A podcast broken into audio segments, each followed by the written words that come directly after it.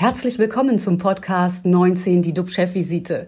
DUB-Unternehmerverleger Jens de Boer und der Chef der Essener Uniklinik, Professor Jochen Werner, reden Tacheles über Corona, Medizin und Wirtschaft. Immer 19 Minuten, immer mit einem Gast.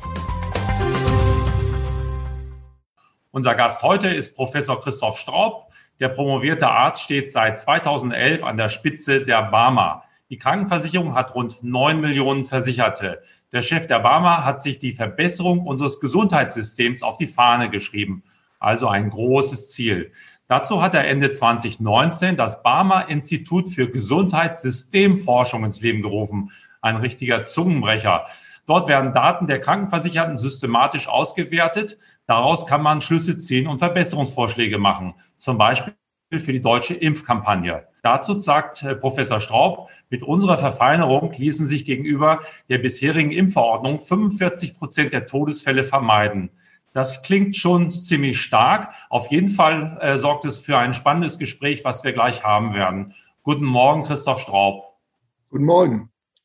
Bevor wir mit Ihnen gleich weitermachen und über Ihre Impfvorschläge sprechen, zurück zu dir, lieber Jochen. Was bewegt dich heute besonders und was machen die RKI-Zahlen sind Sie im freien Fall?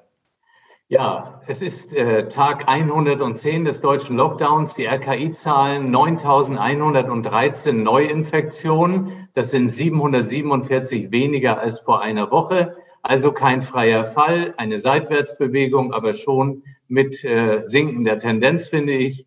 Ähm, es ist äh, festgelegt oder festgestellt worden, dass 508 Personen äh, am, im Zusammenhang mit Covid-19 äh, zusätzlich verstorben sind. In Deutschland haben wir jetzt mehr als 67.000 Verstorbene und gestern ist eben die Marke in der EU von einer halben Million Verstorbenen durchbrochen worden. Das finde ich ist schon erwähnenswert. Ja, wie sieht's bei uns in Essen aus? Wir versorgen aktuell 96 an Covid-19 erkrankte Patientinnen und Patienten stationär, davon 29 auf den Intensivstationen und leider ist gestern bei uns auch ein weiterer Patient an dieser Erkrankung verstorben. Und dann blicken wir ja immer alle gespannt auf die Sieben-Tage-Inzidenz. Die liegt heute bei 56,8, bedeutet, dass wir 21,8 Neuinfektionen noch runter müssen, dann ein paar Tage diesen Wert halten und dann kommen die großen Lockerungsmaßnahmen. Ja, und was mich eben besonders beschäftigt, das ist ein gestriges Gespräch, das ich mit einer Apothekerin hatte. Wir erinnern uns ja an die Ankündigung von Herrn Spahn, dass am 1. März, also in zehn Tagen, jeder Bürgerin und jedem Bürger unseres Landes kostenfrei Schnelltests angeboten werden und dies eben auch in Apotheken. Und so befragte ich die Apothekerin nach ihren Vorbereitungen. Was ich spürte, waren zunächst einmal viele Unklarheiten, eine Reihe von Fragen und damit verbunden naturgemäß eben auch Unsicherheiten. Wie wird am Montag, den 1. März, der Andrang sein? Wird es Warteschlangen geben? Wird der normale Betrieb zu sehr gestört? Wie ist es mit der Wegeführung zum Testraum? Welche Schutzmaßnahmen sind für die Testung wie zu treffen? In welcher Form ist die Haftpflichtversicherung einzubinden? Sind die Kosten mit den angekündigten neun Euro zu decken? Und das ist nur ein Beispiel für eine ganze Reihe von Fragen, die jetzt zum Beispiel eben auch bei den Apothekerinnen und Apothekern bestehen. Es besteht also Informationsbedarf. Und ähnlich reagierten auch Kommunen und Ärzte, die bezüglich der angekündigten Gratis-Schnelltests vor zu großen Hoffnungen warnten.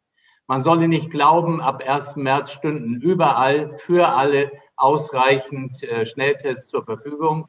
Das sagte zum Beispiel der Hauptgeschäftsführer des Städte- und Gemeindebundes Gerd Landsberg den Zeitungen der Funke Mediengruppe, der Impfstart habe gezeigt, dass die Organisation und die Verteilung für viele Millionen Menschen gleichzeitig wirklich eine Mammutaufgabe darstellt.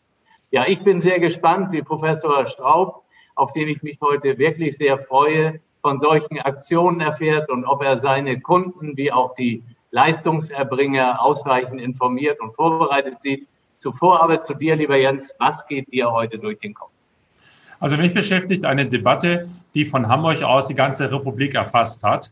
Hier im Hamburger Bezirk Nord sollen Einfamilienhäuser verboten werden. Der grünen Fraktionschef im Bundestag, Anton Hofreiter, hat die Entscheidung verteidigt. Seine Begründung, Einfamilienhäuser seien klimafeindlich. Man müsse nachhaltiger bauen. Die Grünen machen ihren Ruf als Verbotspartei damit wieder alle Ehre. Und nachhaltig ist der Weg auch nicht, sondern falsch. Verbote helfen nicht weiter. Niemand wird einfacher leben wollen. Der Schlüssel zur Lösung liegt in der Verbesserung unserer Technologie. Wir sollten das machen, was wir schon immer gemacht haben, unseren Erfindergeist nutzen. Das sagt Harvard-Professor Steven Pinker. Ende 2019 habe ich den Zoom-Gründer Eric Yuan im Silicon, im Silicon Valley getroffen. Ein netter Kerl. Damals war Zoom in Deutschland komplett unbekannt. Johann erzählte mir im Interview, dass er Zoom so weiterentwickeln wird, dass wir keine Lust mehr haben zum Fliegen. Er sprach davon, dass wir uns über Zoom berühren können. Er sprach auch davon, dass wir den Kaffee, diesen Kaffee hier riechen können, wenn wir miteinander zoomen. Ehrlich gesagt habe ich damals eigentlich nur mit dem Kopf geschüttelt und geschmunzelt. Jetzt bin ich mir aber sicher, dass Zoom noch in den Kinderschuhen steckt und dass wir bald äh, gar keine Flüge mehr machen wollen. Um nachhaltiger zu werden, brauchen wir keine Verbote und wir brauchen keine Wollsocken. Wir brauchen mehr denn je Erfindergeist und neue Technologien, um den Klimawandel zu stoppen. Das ist auch unsere Vision der DUB Medienwelt. Wir sind die Plattform für neues Denken hin zu einer besseren und lebenswerteren Welt. Für diese schöne Welt von morgen brauchen wir aber heute einen wirksamen Plan zur Bekämpfung von Corona. Der Schlüssel für die Bekämpfung der Pandemie ist das Impfen. Beim Pieksen brauchen wir noch mehr Schwung. Dazu hat unser heutiger Talkgast einige Ideen und nochmals herzlich willkommen, Professor Christoph Straub. Herr Straub, die Barmer hat ein neues Impfmodell entwickelt. Was stellen Sie sich da vor? Ähm, wie können Sie uns das ein bisschen näher bringen? Ja, also derzeit ist ja in Deutschland äh, vorgesehen, ähm, in einer die Priorisierung über vier Gruppen bei der Impfung zu machen. Die erste Gruppe ist die Hochbetagten, also werden über das Alter definiert. Dann gibt es eine zweite und eine dritte Gruppe, da sind bestimmte Berufsgruppen erfasst, die ein besonderes Risiko tragen, sich zu infizieren, also Pflegekräfte, Ärztinnen, Ärzte oder Menschen, die für die Aufrechterhaltung der Sicherheit notwendig sind, äh, Polizei, Feuerwehr, aber auch äh, in der Gruppe zwei einige Patientinnen und Patienten mit Erkrankungen, mit Vorerkrankungen, dann in der Gruppe drei sehr viele mit Vorerkrankungen. Und vier ist dann salopp formuliert der Rest der Bevölkerung.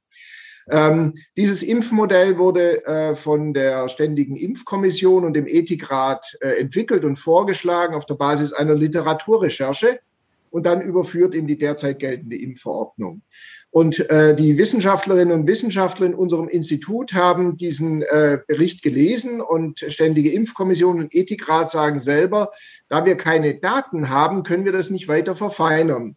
Und aufsetzend auf unseren Daten, die wir in einem Wissenschaftsdata Warehouse haben, das sind mehr als eine Milliarde pseudonymisierter versicherten Daten, konnten wir auf der Basis der Erkrankungen unserer Versicherten vor Corona und dem, was sie im Jahr 2020 dann äh, erfahren haben, wurden sie krank, wurden sie hospitalisiert, wurden sie beatmet, sind sie verstorben, Risikoscores ausrechnen, die also sehr viel feiner sind als das, was auf der Basis der ähm, der, der, der Empfehlung von ständiger Impfkommission und Ethikrat möglich war. Die haben auch festgestellt, sie können an einem bestimmten Punkt nicht weiterarbeiten, weil dann die Daten fehlen. Und ich möchte Ihnen ein ganz plakatives Beispiel sagen. Der eine Vorteil eines solchen Algorithmus, also methodisch fundierten Vorgehens ist, man kann für sehr, sehr viele Erkrankungen, nicht alle, es gibt ganz seltene Erkrankungen, da ist es dann statistisch nicht möglich, aber für sehr, sehr viele Erkrankungen kann man genau festlegen, wie hoch ist das Risiko. Und so ist zum Beispiel aufgrund unseres Algorithmus äh, deutlich geworden, dass psychische Erkrankungen, die auf der Liste der von ständiger Impfkommission und Ethikrat nicht verzeichnet waren, nicht in den oberen äh, äh, Gruppen, dass äh, psychische Erkrankungen ein hohes Risiko darstellen. Ein zweiter Punkt ist, wir können aufgrund der Datenanalyse sagen, was ist, wenn jemand zwei Erkrankungen hat. Beispielsweise, wenn Patienten, Patienten dement sind, das ist ein hohes Risiko, erhöht sich das Sterberisiko um den Faktor fünf. Hat man Lungenmetastasen, erhöht sich das Risiko auch um den Faktor fünf. Hat man aber Lungenmetastasen und eine Demenz, dann erhöht sich das Risiko auf mehr als das 21-fache. Das heißt, ein methodisch fundierter Ansatz auf der Basis von versicherten Daten macht es möglich, sehr viel feiner zu ähm, schauen, wen müssen wir priorisieren. Und das hat zwei wesentliche Effekte. Wir vermeiden schwere Erkrankungen, wir vermeiden Beatmungssituationen und Todesfälle und wir entlasten das Gesundheitswesen. Wir entlasten die Intensivstationen, die Kliniken. Und ich glaube, gerade angesichts von stärker ansteckenden Varianten und möglicherweise auch aggressiveren Virusvarianten ist das ein sehr, sehr wichtiger Effekt. Haben Sie denn mal durchgerechnet, wie viele Menschen man hätte ähm, ja, äh, retten können, wenn man Ihre Methode frühzeitig eingeführt hätte? Also ähm, wir sind immer noch, wir sind immer noch dabei, mit dem verfügbaren Impfstoff die Alten zu impfen. Und Alter ist auch der härteste Risikofaktor. Das klingt hässlich, ist aber so. Also ähm, Alter ist der führende Risikofaktor für eine schwere Erkrankung, für Hospitalisierung, Beatmung und Tod. Und da wir derzeit noch dabei sind, diese Gruppe durchzuimpfen, äh, ist keine Zeit verschwendet worden. Und wir sind nicht zu spät. Es wird jetzt dann irgendwann die Phase folgen, wo man ähm, die Patientinnen und Patienten mit Vorerkrankungen impfen wird. Und für diese Phase ist dann die Frage, wie man vorgeht. Äh, wenn man äh, darstellen will, und das ist immer wichtig in der Öffentlichkeit, knackige Zahlen, wie viele Todesfälle könnt ihr vermeiden? Ich mhm. möchte einen Punkt sagen. Das hängt natürlich immer davon ab, solche ähm, Schätzungen, wie viel kann pro Tag geimpft werden. Wir haben angenommen 140.000 pro Tag Patientinnen und Patienten. Derzeit stehen wir bei 136.000. Also wir sind mit unserer Erwartung sehr nah an dem, was wir derzeit realisieren. Man muss aber auch davon ausgehen, wie aggressiv ist das Virus. Und wir haben natürlich mit den Daten des letzten Jahres gearbeitet, also auch der damals verbreiteten Virusvariante. Das möchte ich vorausschicken, weil jede Zahl hängt von diesen Variablen ab. Aber man kann sagen, dass sich die Sterblichkeit zehn Tage nach der zweiten Impfung gegenüber einem Vorgehen auf der Basis des verfeinerten Vorgehens, gegenüber dem ähm, verordnungsbasierten Vorgehen um etwa 45 Prozent senken lässt. Also es ist ein relevanter Zugewinn an äh, Sicherheit äh, und Entlastung fürs Gesundheitswesen, wenn man die vorliegende Verordnung noch einmal verfeinert. Also 45 Prozent weniger Tote, wenn man den neuen Weg geht, den Sie jetzt gerade beschrieben haben. Zehn Tage nach der zweiten Impfung, ja. Also da sind Annahmen drin, aber das ist, es ist ein sehr relevanter Gewinn. Und vor allem, ich glaube, es sind zwei Dinge. Es sind weniger Patientinnen und Patienten, die beatmet werden müssen, die sterben. Und es ist eine wesentliche Entlastung des Gesundheitswesens. Vielleicht ist dieser Effekt gesamtgesellschaftlich noch wichtiger, dass wir nicht in die Situation geraten, auch wenn aggressivere Varianten, Virusvarianten sich durchsetzen, dass uns die Intensivkapazitäten nicht ausreichen. Da sind wir derzeit weit davon weg. Aber wir wissen nicht, was das Virus macht im nächsten Vierteljahr. Jochen, was sagst du dazu? Das ja. ist ein Ball für dich, äh, gerade fürs Gesundheitswesen. Also erstmal finde ich diesen Ansatz äh, von der ganzen Mannschaft um Herrn Straub äh, exzellent. Das ist, das ist das eine. Ich will das gerne nochmal den ähm, Zuschauern ähm, verdeutlichen, was ein Problem ist. Wir stellen uns jetzt eine Hausarztpraxis vor. Die arbeitet ohnehin ja schon immer ziemlich am Anschlag. Jetzt kommt genau diese Frage, der Patient kommt zum Hausarzt, der ist da vielleicht schon 22 Jahre in Behandlung, hat ein, ja, ich nenne es jetzt mal mäßiggradig schweres Krankheitsbild, enormes Vertrauensverhältnis und er kommt jetzt mit der Bitte, äh, quasi in eine Kategorie gestuft zu werden, ähm, die dann eine frühere Impfung ermöglicht. Vielleicht auch ein Randbereich. Äh, und jetzt soll dieser Hausarzt vor dem ganzen Hintergrund der Vertrauensbildung entscheiden, ähm, kann er das, will er das? Und dann sitzt der Nächste schon da, ist vielleicht ein bisschen schwerer krank und äh, ist aber vielleicht erst seit vier Monaten in der Praxis. Also das ist alles ein Riesendesaster. Auf der anderen Seite haben wir Versichertendaten. Und da ist unglaublich viel Wissen drin. Und man kann sich auch ein bisschen zurückziehen, auch als Hausarzt, weil man einfach Auswertungen vornehmen lässt und das ist ein typisches Beispiel, wie eben ein ganz großer Wissensschatz in Deutschland liegen gelassen wurde über viele Jahre. Und meine Frage an Herrn Straub ist jetzt, als Sie mit Ihrer äh, Idee äh, nach außen gingen, wie ist man auf Sie zugekommen? Spüren Sie, dass jetzt gesagt wird, das ist super. Wir laden Herrn Straub jetzt äh, in die Ethikkommission. Wir sehen zu, wie kriegen wir das hin? Äh, wir sind digital noch deutlich schlecht aufgestellt, aber hier finden wir eine Lösung, wenigstens als Modellprojekt. Das ist meine Frage. Sehr gerne. Ähm, es ist gut, dass nicht ich eingeladen werde, weil ich bin zwar von Hause aus auch Arzt, ähm, aber doch sehr lange in einem Management. Das heißt, ich mache sehr viele Dinge, ähm, aber alle eben im Rahmen eines Vorstandsmanagements. Diejenigen, die dieses Modell entwickelt haben, die es erklären können, auch alle Bedingungen, die in solche Modelle immer einzubauen sind. Das sind die Wissenschaftlerinnen und Wissenschaftler, über, übrigens äh, überwiegend Frauen in unserem Institut, Ärztinnen, Ärzte, ähm, äh, Mathematikerinnen, äh, Statistikerinnen, äh, die das entwickelt haben. Und wir sind zwischenzeitlich eingeladen. Seit einigen Wochen sind wir offiziell Kooperationspartner des RKI. Das RKI hatte die gleiche Idee schon im Dezember. Äh, das ist ja auch für Wissenschaftler logisch. Sie sagten, wir müssen an der Stelle, wo man mit der Literaturrecherche nicht weiterkommt, uns auf reale Daten aus Deutschland stützen. Und ähm, wir sind zwischenzeitlich Kooperationspartner. Wir dürfen dort unsere äh, Ideen und das, die Methodik vorstellen. Und es wird derzeit daran gearbeitet, ob man, das ist dann aber eine politische Entscheidung, ob man den Weg gehen möchte und auf der Basis der Analyse der vorliegenden versicherten Daten vorgeht.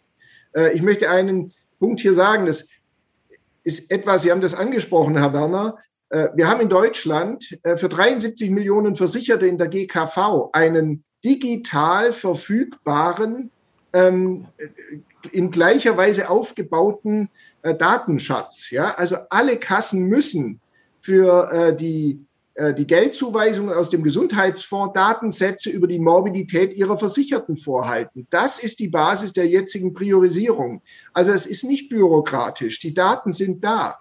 Wir haben auch sofort den Algorithmus auf die Webseite gestellt. Jeder kann seine Daten damit prozessieren. Und was, Sie haben das am Beispiel der, der Arztpraxen angesprochen. Ich glaube, es ist in dieser Situation, die der Gesellschaft, hoffe ich, lehrt, dass wenn eine allgemeine Bedrohung da ist, nicht das einzelne Ich entscheidend ist, sondern wir für alle Fairness herstellen müssen. Und die wäre nicht gegeben, wenn die eine Arztpraxis so priorisiert und die andere so, und das würde zu Verwerfungen und sehr viel Konflikten in der Gesellschaft führen. Deshalb ein übergreifend, nachvollziehbar, transparent, nachvollziehbar gleiches Vorgehen ist gerade für den Zusammenhalt jetzt in den nächsten Monaten aus unserer Sicht extrem wichtig.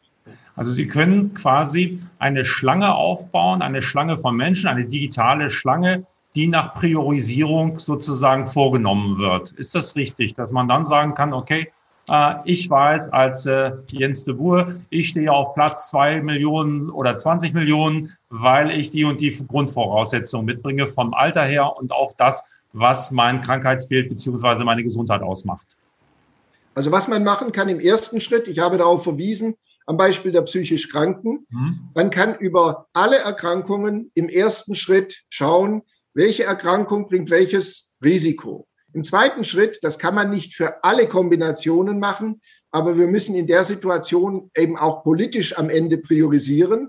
Man kann schauen, welche Kombinationen erhöhen das Risiko um welchen Faktor, sodass man eine Reihenfolge festlegen kann, die bestmöglich sicherstellt, dass Menschen nicht erkranken und dass unser Gesundheitswesen nicht überlastet wird. Und ein weiterer Punkt, es wurde Kritik geäußert, ja, die Daten sind ja, also nicht sofort verfügbar bei den Krankenkassen. Die Daten aus dem vertragsärztlichen Bereich erhalten wir mit einer Latenz von etwa sechs Monaten. Das ist richtig. Aber es ist überhaupt kein Problem, an der Basis älterer Daten zu zeigen, wie sind die Verhältnisse, wer hat welches Risiko und dann selbstverständlich auch akut Erkrankte in die entsprechende Gruppe mit hineinzunehmen und früher oder später zu impfen, um die niedrigstmögliche Krankheitslast und die niedrigstmögliche Belastung unseres Gesundheitswesens zu haben. Und je weniger Belastung wir im Gesundheitswesen haben, desto normaler können wir mit dieser Krankheit umgehen und desto eher können wir dann wieder den Lockdown beenden und wieder in eine gewisse Normalität zurückfinden. Parallel setzen sich die Impfungen fort, sodass wir dann irgendwann sagen können, wir haben den besten Weg gefunden. Korrekt? Das ist die Idealvorstellung, richtig.